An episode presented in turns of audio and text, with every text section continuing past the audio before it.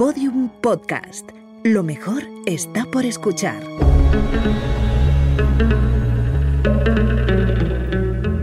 Dentro de la pirámide, con Nacho Ares, en Podium Podcast.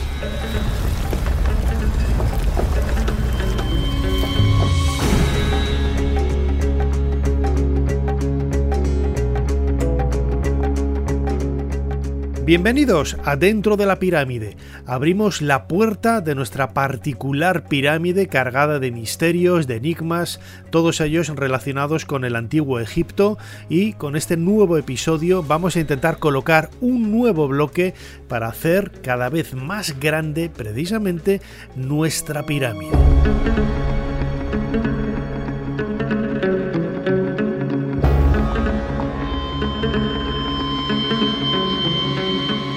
Ya sabéis que podéis escuchar todos los programas que se han emitido hasta ahora de dentro de la pirámide, lo podéis hacer, especialmente siempre los recomendamos a través de la aplicación de Podium Podcast, aunque también hay otros agregadores de audio, como Evox, como Spotify, como Amazon, Google Podcast, etcétera, etcétera, etcétera.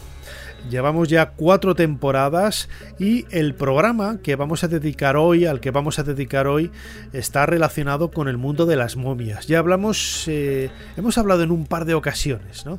el, año pasado precisamente por el 90 aniversario de la película La momia, pero el primer programa de la segunda temporada estaba dedicado precisamente también a las momias. Y hoy vamos a profundizar un poco en este tema tan apasionante para intentar recrear no solamente cómo puede ser ese aspecto físico que tenían los antiguos egipcios hace miles de años a través de esos estudios realizados con tomografía axial computerizada sobre las momias, sino también los estudios forenses que se han realizado, los últimos descubrimientos arqueológicos que también están muy relacionados con, las momias, esos talleres de embalsamamiento que han aparecido en la meseta de, de Saqqara y un montón de temas más. Siempre nos gusta recomendar también nuestro canal de YouTube, Dentro de la Pirámide, en donde vais a encontrar desde el punto de vista más eh, visual eh, imágenes y complementos que eh, ayudan a reforzar un poco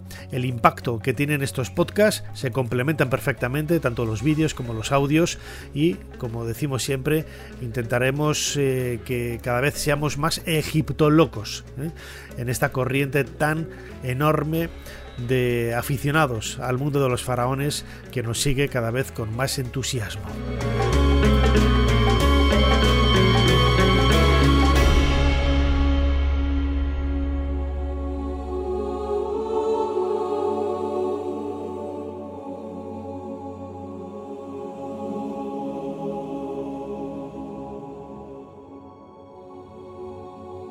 El nombre de momia tiene, podríamos decir casi, un origen mágico. Almumia es el nombre que recibe en la antigua lengua persa un material, un betún de color negro, de color muy oscuro, que era un objeto prácticamente precioso que las eh, caravanas comerciales llevaban desde Oriente hasta Occidente.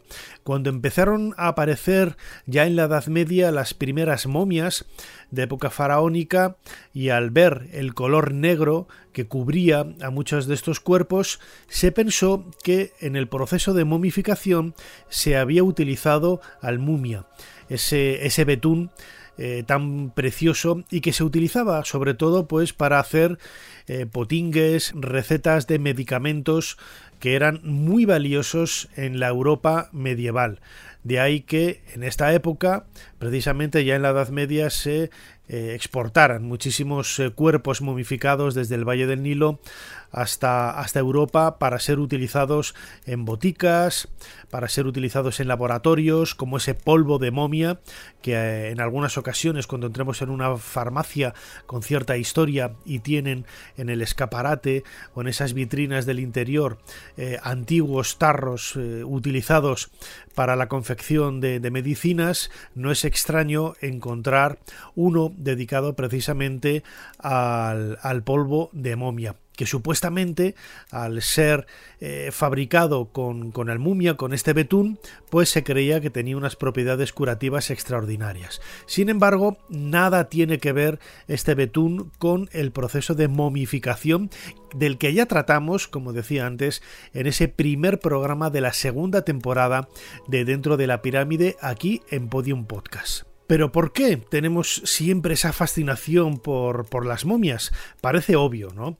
Hay un elemento afectivo, como seres humanos que somos, nos llama la atención ver el rostro, ¿no? Y tocar casi con la yema de los dedos a una persona que vivió hace miles de años y romper un poco de una forma muy expeditiva ese tránsito del tiempo, ese paso del tiempo y conectarnos de una forma directa y muy clara con, con el pasado no tanto con nuestros ancestros, pero no dejan de ser seres humanos. Vamos a escuchar a continuación un fragmento que he sacado de un programa de televisión española del año 76 de mi queridísimo Fernando Jiménez del Oso. En él se habla de las momias y la reflexión que hacen apenas un par de minutos al principio del programa yo creo que es la mejor introducción que podemos tener para explicar esa fascinación que como decía ahora todos sentimos por las momias, por estos cuerpos conservados durante miles de años. Al tratar de temas de arqueología, sobre todo cuando se habla de Egipto, es inevitable pasar junto a las momias. A veces, al referirnos a algún tema de Egipto concretamente, las momias hacen una aparición fugaz. Nos referimos a ellas brevemente, pero en esos instantes, en esos momentos, en los que la imagen de la momia ha aparecido en nuestro pensamiento o en la pantalla, deja como flotando un halo de misterio, una personalidad extraña llena de múltiples sugerencias que justifica, yo creo que totalmente, que dediquemos un programa a hablar de la momia. La momia porque entraña dos aspectos muy importantes, muy interesantes dentro de la línea que seguimos en los temas que aquí desarrollamos. De una parte, entraña un significado cultural.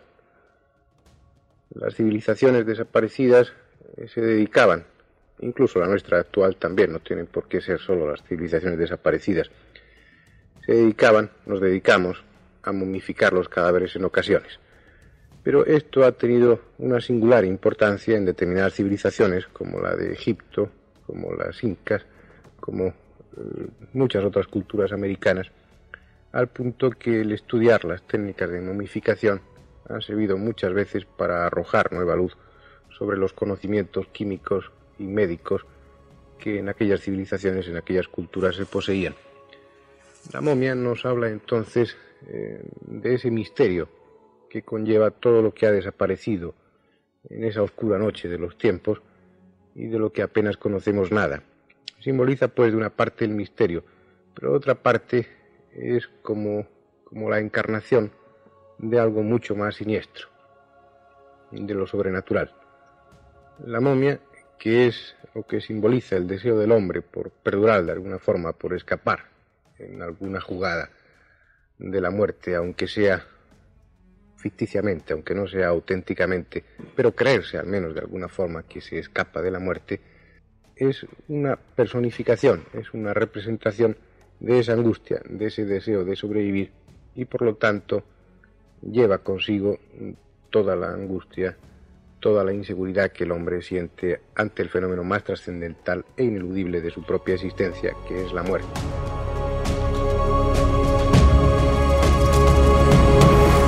Dentro de la pirámide, en Podium Podcast, con Nacho Ares.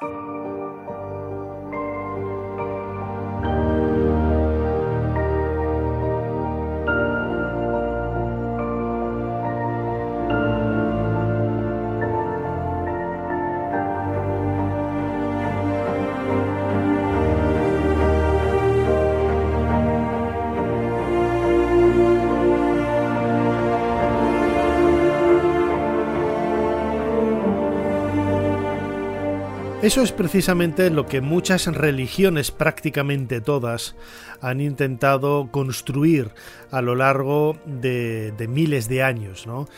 Mm, nosotros que hemos crecido, yo hablo desde Madrid, desde España, hemos crecido, como digo, en un marco social embuido en el cristianismo, en la tradición judío-cristiana, pues contamos con muchos elementos que, más allá de, la fe, de la credibilidad que podamos dar a esos mitos, a esas historias que ayudan a construir la cosmogonía, por así decirlo, del, del cristianismo, eh, ayuda, como digo, a entender, ¿no? A, por lo menos a plantearte de otra forma aspectos eh, tan eh, fuertes desde el punto de vista antropológico como el enfrentamiento de un ser humano hacia algo que, como decía ahora Fernando Jiménez del Oso, doctor en psiquiatría y perfecto conocedor de, estos eh, anclajes del, ser humano en el pensamiento, en el cerebro del ser humano, como digo, cómo tenemos que enfrentarnos a la muerte. La religión precisamente ayuda, da un bálsamo intentando explicar, intentando dar ciertas esperanzas y ayudando a construir desde el punto de vista social una forma de pensamiento que aglutine y que sea en definitiva un común denominador para todos los miembros de esa comunidad, para todos los miembros de esa tribu o de ese pueblo. Esa es la razón por la que los antiguos egipcios creían en esa vida en el más allá y sobre todo creían no tanto en la salvaguarda del cuerpo como un elemento físico que se reutilizara exactamente igual a como se había hecho en, vida en la Tierra, tenemos que dejar de lado ¿no? muchas teorías ensoñadoras ¿no? de los años 60 y 70, por ejemplo de Eric von Däniken, que decía que quizás ¿no? la idea de los antiguos egipcios era una especie de clonación, era una de conservar el cuerpo para, desde el punto de vista científico, desde el punto de vista de una técnica, de una tecnología que hoy se nos escapa de las manos, hacer resucitar esos cuerpos para que pudieran seguir viviendo en ese más allá, pero enfocado desde este plano. ¿no? Yo creo que la respuesta es mucho más sencilla.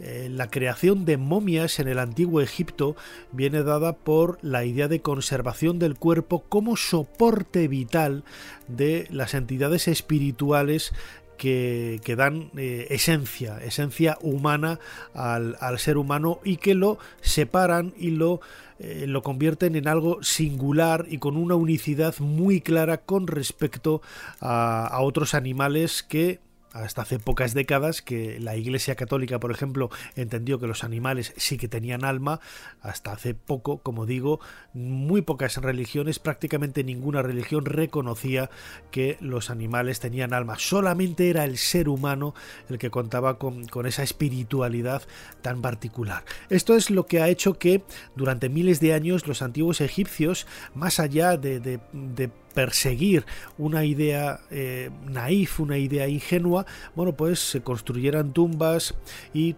tuvieran esa ensoñación, ese anhelo, mejor dicho, como cualquier ser humano, de poder seguir viviendo en el, en el más allá. El último gran descubrimiento que se ha realizado, por ejemplo, en la meseta de Saqqara, al sur de, del Cairo, al sur de la meseta de Giza, en la meseta de Saqqara, ya sabéis, es donde se encuentra la pirámide escalonada del faraón Zoser, la primera gran construcción en piedra de la historia de la humanidad, hacia el 2750, 2800 grosso modo antes de Cristo, bueno, pues ahí aparecieron eh, hace, eh, hace un par de años una nueva necrópolis muy cerquita del Bubastellón, en esa rampa de subida que hay para, para el complejo, lo, tenemos enfrente y lo dejamos hacia la derecha cuando giramos para ver la pirámide escalonada. Ahí apareció pues una serie de, de, de pozos funerarios con tumbas, con decenas de ataúdes que explican una vez más ¿no? ese anhelo del ser humano de los antiguos egipcios por trascender en esa vida, en esa vida hacia el más allá. Ataúdes, todos ellos con su momia en el interior. Lo escuchamos en una noticia eh, sacada por Euronews precisamente en el año 2021.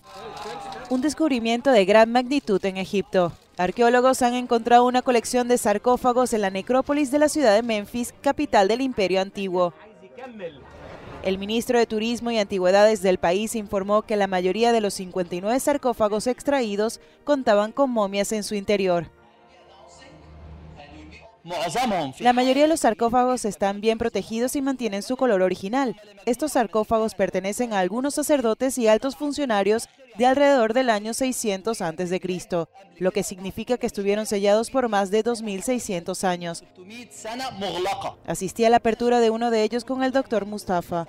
La momia parecía haber sido momificada ayer.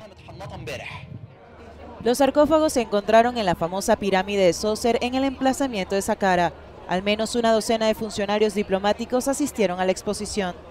En el lugar también se encontraron 28 estatuillas del dios de la necrópolis de Saqqara y una hermosa estatuilla de bronce con incrustaciones de piedras preciosas de Nefertum, el dios que simboliza el nacimiento del sol.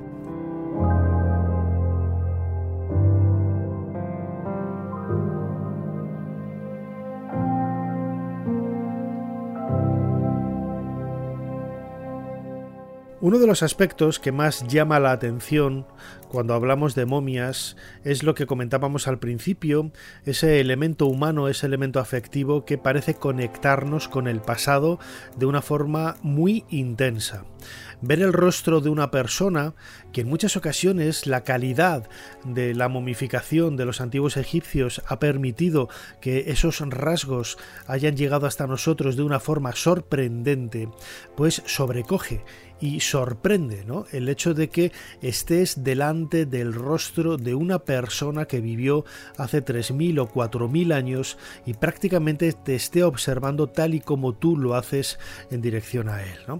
Eso es lo que llamó la atención, por ejemplo, de, de muchos investigadores cuando esos protoegiptólogos del siglo XIX descubrían grandes necrópolis y grandes enterramientos de momias. Es cierto que eh, la forma que tenían de tratar a los cuerpos en aquella época estaba acorde un poco pues con las técnicas del momento, con cómo se entendía la arqueología en aquella época y no les podemos acusar de absolutamente nada. ¿no? Hoy cuando se encuentra eh, una momia, bueno, pues el trato que se le da al cuerpo es prácticamente como si fuera el de un herido, ¿no? Un herido que tiene que salir con todo cuidado. Esto lo he visto yo hacer, por ejemplo, en excavaciones como la del proyecto Yehuti, en donde, dirigida por mi, buen amigo José Manuel Galán, y que cada vez que aparece una momia se trata de una forma pues eh, inmejorable, ¿no? Salim la, experta en momias de la Universidad Americana del Cairo, que es la que trabaja con José Manuel Galán y este proyecto del CSIC, eh, hace un trabajo extraordinario a la hora de eh, recomponer, de, cuidar, de estabilizar y de dar de nuevo vida a estas eh, momias. Recordemos, por ejemplo, me gusta siempre hacerlo, en el año 1881 apareció el llamado Escondite de momias reales de Deir el Bahari. Es un lugar en donde ahora está trabajando el proyecto eh, Luxor C2, dirigido por José Ramón eh, Pérez Acino, también muy buen amigo, y que en él, en ese año 1881, se descubrieron casi 40 momias, 40 ataúdes con sus momias en su interior que no eran momias cualquiera eran pikiran todas ellas pertenecientes a la familia real de una de las épocas más importantes de la historia de Egipto, el Reino Nuevo o el Imperio Nuevo. ¿no? Estábamos pues hacia el 1400 y al año 1000, grosso modo, antes de Cristo. Ahí por primera vez se pudo poner rostro a muchos de los protagonistas de la historia de los faraones que hasta entonces solamente se conocía pues por relieves, por pinturas que habían aparecido sobre muros, sobre paredes de, templos o de tumbas. Así lo recreamos para el programa Ser Historia en una cronoficción que realizó Mona León Siminiani, aludiendo precisamente a este gran momento de la historia de la arqueología, el descubrimiento del cachet de momias reales DB320 en 1881.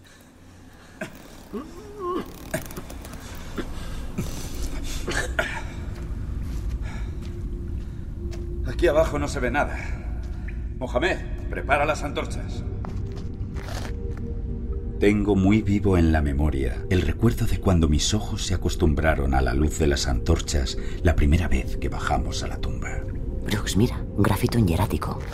Los cuerpos de Pinerjem II y su esposa Nesik Honsu están enterrados aquí. Parece escrito por antiguos sacerdotes. Las momias están por ese pasadizo. Había una comunión muy clara entre aquellos objetos. Aquí es, la montaña de las momias. Oh, Dios mío. Uno, dos, tres, diez ataúdes. Es el legado del antiguo Egipto, que a veces trasciende nuestro corazón y nos hace partícipes de su propia historia. Este es Seti I, faraón de la decimonovena dinastía, hijo de Ramsés. Recuerdo que los revestimientos dorados y la superficie pulida irradiaban de una forma tan clara mi emocionado reflejo. Amenofis I de la decimoctava dinastía. Que parecía que estaba observando el rostro de mis propios antepasados. Bruce, esto es la cueva de Alibaba. ¿Quiere ver la segunda cámara? ¿Hay más? Siga mi voz.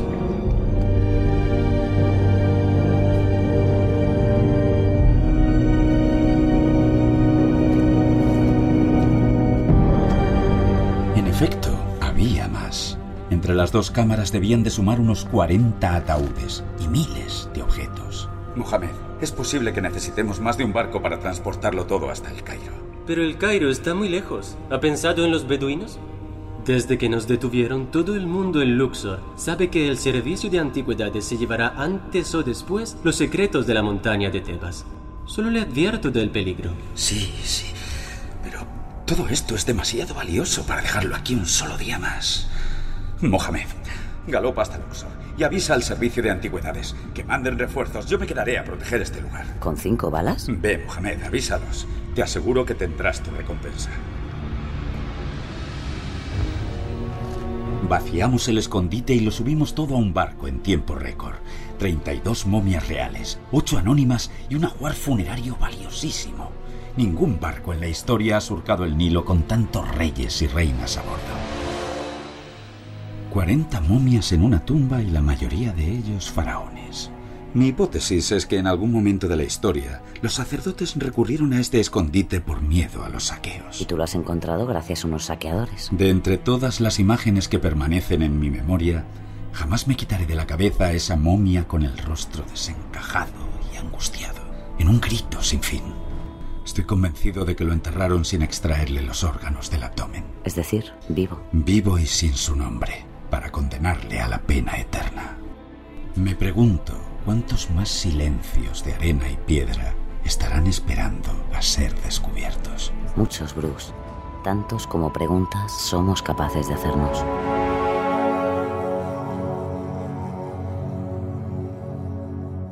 Dentro de la pirámide, un viaje a los secretos del Egipto faraónico, con Nacho Ares, en Podium Podcast.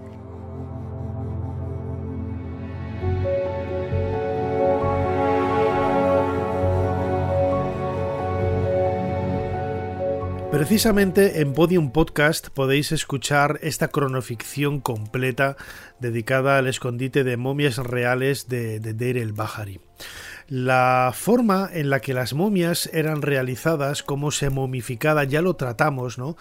En el programa anterior, en ese primer episodio de la segunda temporada de Dentro de la Pirámide.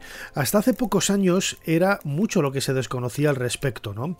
Eh, siempre se había hablado de la existencia de una suerte de tiendas de campaña fuera de las necrópolis, en donde era el lugar en el que se llevaba a cabo esta, esta operación tan complicada con los cadáveres durante 70 días, siguiendo un eh, perfectamente ritual actualizado proceso de momificación con lectura de textos, con elementos mágicos, colocación de amuletos, desecación del cadáver por, por medio de un proceso muy elaborado, con un trasfondo científico también eh, muy elaborado y todo ello, todo ello, bueno, pues dentro de una bruma ¿no? de, de, de misterios y de enigmas que eh, quedaba por saber realmente dónde se hacían. Claro, si eran tiendas de campaña don, fuera de las necrópolis, fuera de las aldeas, hay que pensar que el olor ¿no? de, los cuerpos debía de ser muy intenso, ¿no? de ahí que estos lugares eh, estuvieran un poco alejados de las zonas habitadas por, por, casas convencionales, ¿no? Pero en los últimos años han aparecido ya dos lugares de momificación en la meseta de Saqqara. La meseta de Saqqara, yo siempre lo he dicho y así lo comunico ¿no? a los, a los eh, grupos que, que, que llevo como guía a Egipto todos los años pues siempre dedicamos un día completo a la meseta de Saqqara.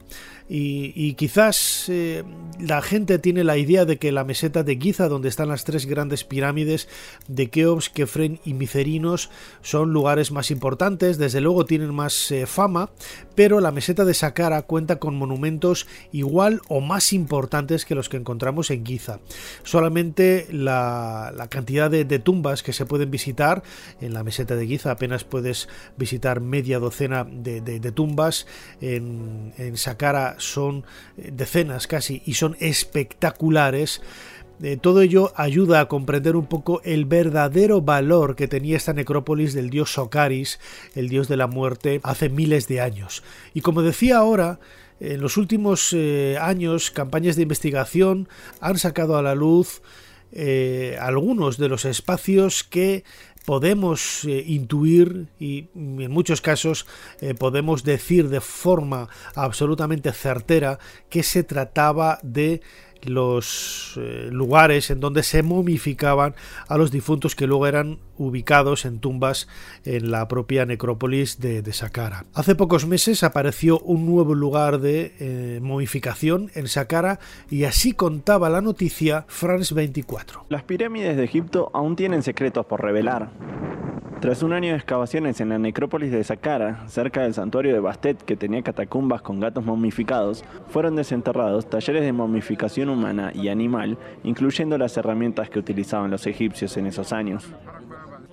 Esta es la primera vez que descubrimos un taller de embalsamamiento asociado con templos. Todos los talleres anteriores estaban vinculados a Apis Memphis, lo que significa que es un descubrimiento importante encontrar un taller de embalsamamiento en Saqqara en tanto que también dieron con el arte de la época, como una colección de estatuas de madera, y hallaron dos tumbas de sacerdotes que tienen pinturas y están talladas. Uno data de la quinta dinastía del reino antiguo y el otro de la dinastía decimoctava del reino tardío, alrededor de 2400 años atrás. Las pinturas y las inscripciones de la tumba son tan asombrosas, representan la vida religiosa y secular debido a sus títulos. Podemos ver escenas de la agricultura, la cosecha, el pastoreo, la matanza sacrificial y la cría de animales. Todas esas escenas se encuentran en la tumba. Egipto ha lanzado operaciones arqueológicas en Saqqara y otros lugares antiguos en los últimos años, con el fin de revivir el turismo afectado por la agitación política de 2011 y logrando descubrimientos de alto perfil.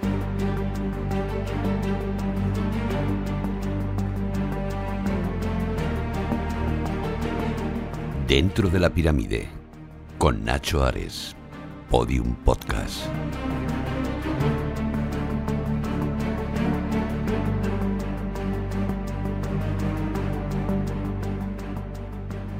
Existe mucha polémica en relación a cómo tratar las momias. Antes decía que mm, ha quedado muy atrás en el tiempo, ¿no? Esas ceremonias mm, casi sociales, ¿no? encuentros sociales en donde en el siglo XIX y a comienzos del siglo XX algunas personas adineradas compraban momias en Egipto, las llevaban a Europa y hacían ceremonias, actos sociales desvendando los cuerpos de, estas personas de hace miles de años. ¿no? Todo eso ha quedado atrás en el tiempo y también se ha puesto ¿no? en, en tela de juicio la posibilidad o el derecho que tenemos de exhibir estos cuerpos en museos. No, no vamos a entrar ahora en, ello, no es eh, la razón principal. En otra ocasión sí que podremos hablar de este tema, ¿no? como la conservación del patrimonio, de restos humanos de, la antigüedad, en otro episodio de Podium Podcast, aquí en Dentro de la Pirámide, pero sí nos vamos a detener en eh, un aspecto quizás más eh, práctico, más pragmático de cómo era, eh, cómo es, mejor dicho, el trabajo que hoy se puede hacer con una, con una momia. Hasta hace unos años había que abrir el ataúd, desvendar la momia y realizar una serie de, tareas destructivas muy intrusivas en lo que es el cuerpo ¿no? de, de la persona allí momificada. Hoy, en la actualidad, con un escáner, una tomografía axial computerizada, eh, es suficiente para poder ver lo que hay en el interior e incluso llegar a lugares y descubrir cosas que, una simple eh, observación directa eh, sobre la momia, por muy desvendada que esté, te impide, te impide conocer.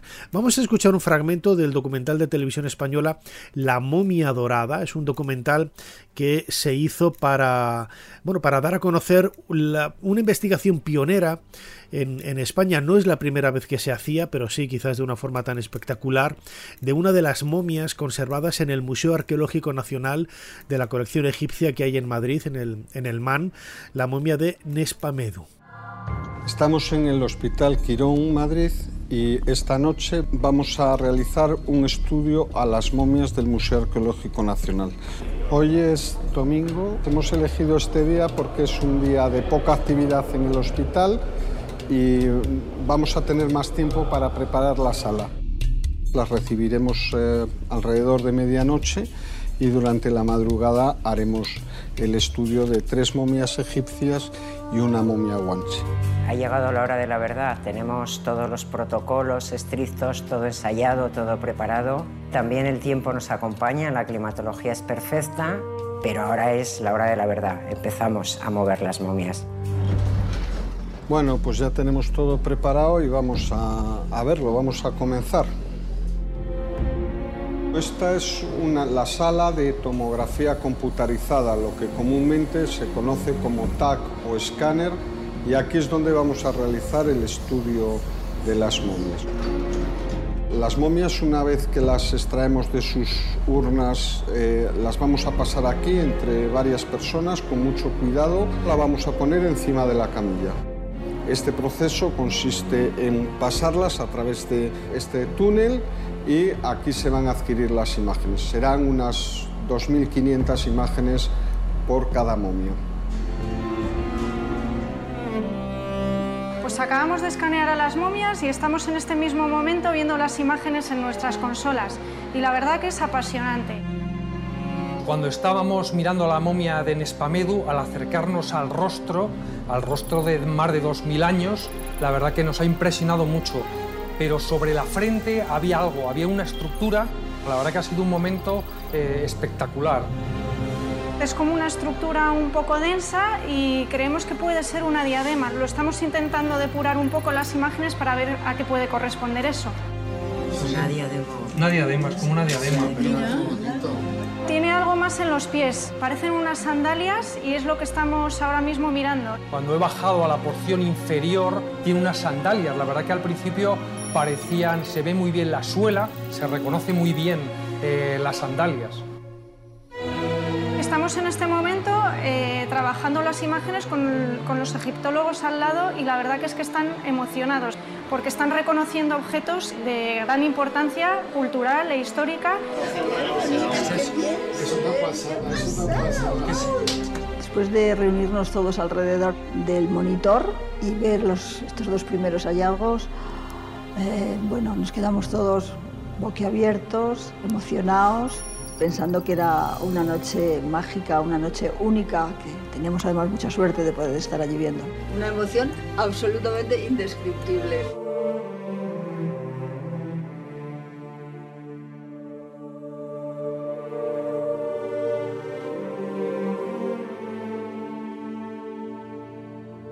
Desde luego, una emoción absolutamente indescriptible. Era la voz de Mari Carmen Pérez Die, en aquel momento directora de la, de la colección egipcia del Museo Arqueológico Nacional, ahora retirada, pero muy, muy activa en el mundo egiptológico y que sirvió este proyecto de la momia dorada para sacar a la luz muchos de los detalles que se desconocían de este personaje, de este sacerdote de hace prácticamente 2000 años llamado Nespamedu, un sacerdote del, personaje Imhotep, del dios Imhotep, este visir, arquitecto del reinado del faraón Zoser hacia el 2800 antes de nuestra era y que traía, como digo, a colación la mm, bueno, el acto de, romper un poco el hielo, ¿no? de ser pioneros en la investigación de este tipo de, de, trabajos en España.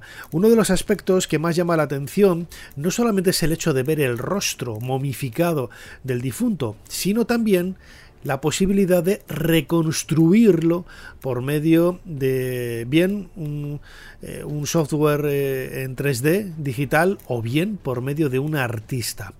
Mari Carmen Pérez nos lo comenta. Sí, claro, esto con el, eh, con toda la, técnica moderna, como se han visto con los escáneres, eh, los especialistas tienen una, una serie de datos que pueden que pueden incluirlos con, con, los datos que tienen de las de las radiografías. Entonces pues se ha hecho una reconstrucción de, de momento de una. Creo que sí van a hacer de las egipcias de las tres y se puede ver perfectamente la cara eh, de esta persona, sus rasgos físicos, un hombre con una cierta siempre puedes poner un claro, tampoco sabía si tenía algún detalle como lunares o de esas eso no se puede saber no pero vamos en principio la reconstrucción facial parece ser que es bastante exacta y responde bastante a lo que sería la, la imagen y la cara de, de Nespamedu.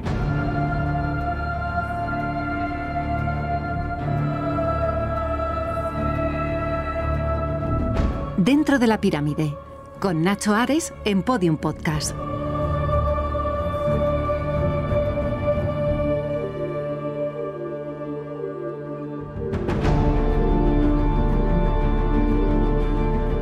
Lo hemos comentado en otras ocasiones.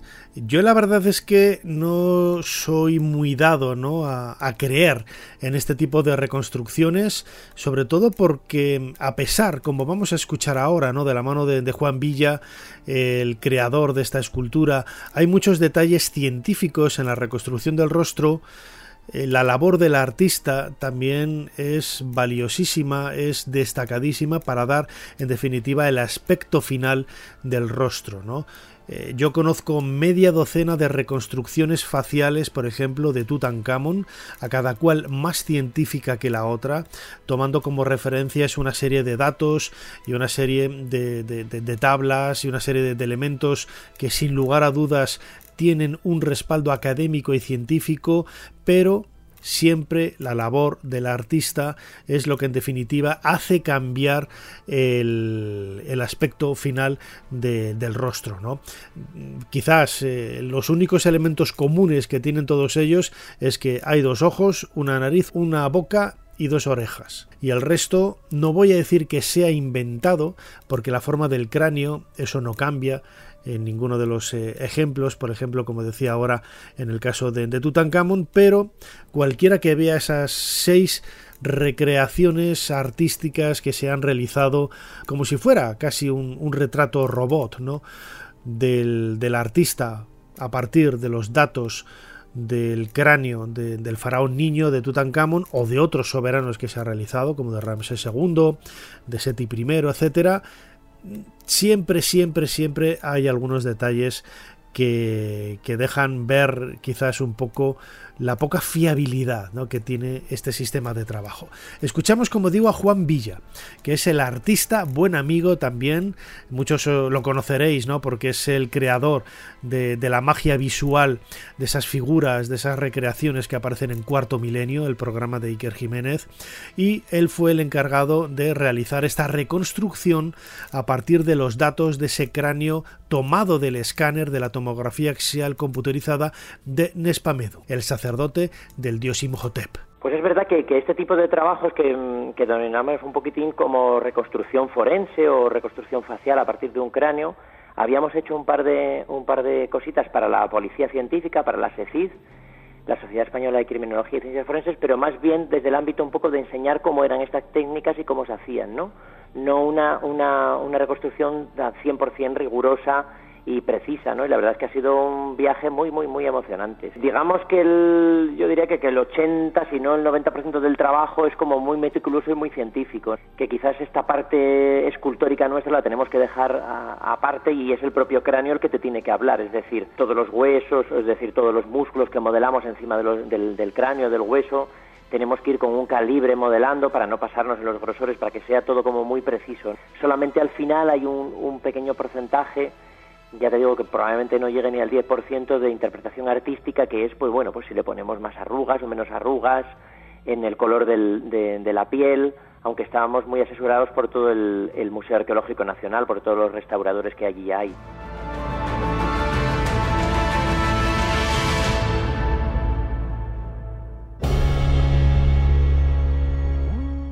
Es mucho lo que nos puede contar una momia, a pesar de ser los restos humanos de una persona muerta hace miles de años, nos puede hablar de su edad, nos puede hablar de las enfermedades que pudo tener, la razón de la muerte, el contexto social en el que creció, el tipo de alimentación que tenía, todo ello, todo ello nos ayuda a reconstruir la historia de un lugar en un momento determinado.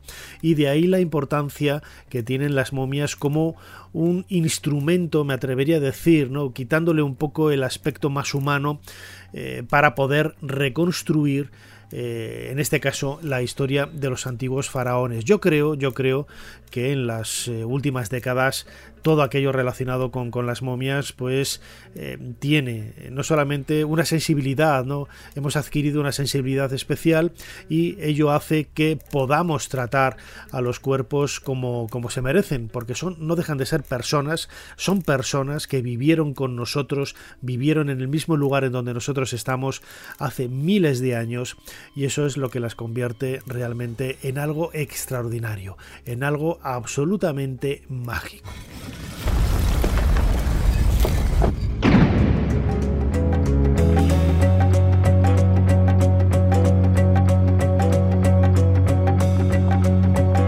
Cerramos la puerta de nuestra pirámide aquí en Podium Podcast. Dentro de la pirámide hemos dedicado nuestro programa a esas momias, a esos enigmas todavía irresueltos de, las momias a partir de los últimos descubrimientos arqueológicos que se han realizado en la meseta de Saqqara y también las nuevas tecnologías de trabajo que es cierto llevan ya dando vueltas casi un par de décadas pero cada vez se perfila y se tecnifica y se precisa más y más el método de, trabajo eh, sobre todo en estos escáneres, en estas tomografías axiales computarizadas, sin que por ello se hayan dejado de utilizar las radiografías de toda la vida. Es una herramienta muy útil que ayuda también a, obtener muchísima información sobre, sobre el difunto. Muchísimas gracias a todos por estar ahí. Suscribíos a la aplicación de Podium Podcast para seguir cada dos semanas toda la información relacionada con el podcast dentro de la pirámide y recordad que también os podéis seguir a través del canal de YouTube dentro de la pirámide, en donde también pues, podéis suscribir y compartir en las redes sociales los contenidos del podcast como del vídeo.